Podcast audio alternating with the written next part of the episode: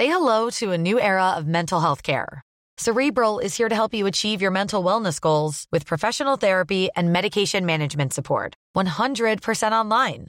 You'll experience the all new Cerebral Way, an innovative approach to mental wellness designed around you. You'll get a personalized treatment plan from a therapist, prescriber, or both in a safe and judgment free space. Your cerebral therapist or prescriber will outline a customized plan with clear milestones along the way so you can get to feeling your best. With Cerebral, you're not alone in your mental health journey. We're here to empower you to live a fulfilling life. So take that first step towards a brighter future and sign up today at cerebral.com slash podcast and use code ACasts to get 15% off your first month. Offer only valid on monthly plans. Other exclusions may apply. Offer ends July 31st, 2024. See site for details.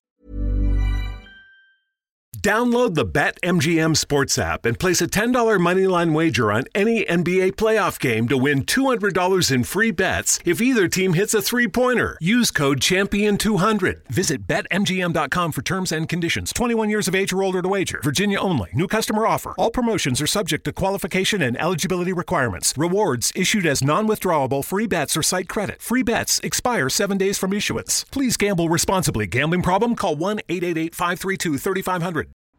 Mika Ceata pregunta, ¿un activo intangible como Bitcoin o una acción es un producto o un servicio? A ver, los servicios son, son productos. Quizá estés eh, planteando si son un servicio o son una mercancía em, tangible, pero tú mismo dices que es un activo intangible y por tanto está claro que una mercancía tangible no son. Eh, creo que la pregunta correctamente formulada sería si Bitcoin o una acción son activos reales o activos financieros. Un activo financiero es aquel activo que al mismo tiempo es el pasivo financiero, es la deuda o es la obligación, mejor dicho, en términos más amplios, de otro agente económico y por tanto conllevan riesgo de contraparte. Un activo real es aquel activo que no es el pasivo financiero de otro agente. Las acciones son pasivos financieros de otros agentes, en concreto de la empresa que las ha emitido, de la empresa que ha dividido su capital social en, acciones y han sido adquiridas esas acciones por, los accionistas. Em, y por tanto la acción es un pasivo financiero y al mismo tiempo un activo financiero, pasivo financiero de la empresa, un activo financiero para el accionista.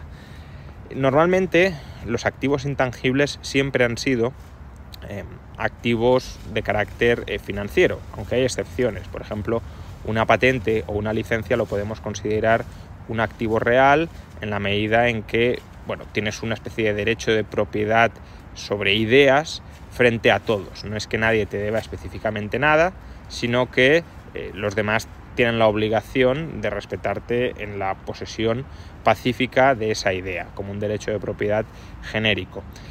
Pero como digo, los, los eh, activos intangibles normalmente, con algunas excepciones, eran activos financieros, pero Bitcoin es un activo real y eso es algo que lo vuelve verdaderamente distintivo de otros tipos de, potenciales o de candidatos a dinero. Todos los dineros hasta la fecha han sido activos reales tangibles o activos financieros, es decir, deuda de bancos o deuda de estados.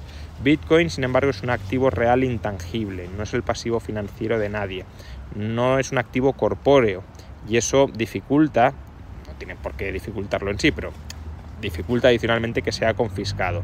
Además, la descentralización criptográfica, digámoslo así, es decir, que para verificar si se ha producido una transacción o no, no necesites eh, recaer en la confianza ni en el consentimiento de nadie, sino en el consenso descentralizado, vuelve ese activo intangible real muy inconfiscable frente, frente a quien lo quiera arrebatar.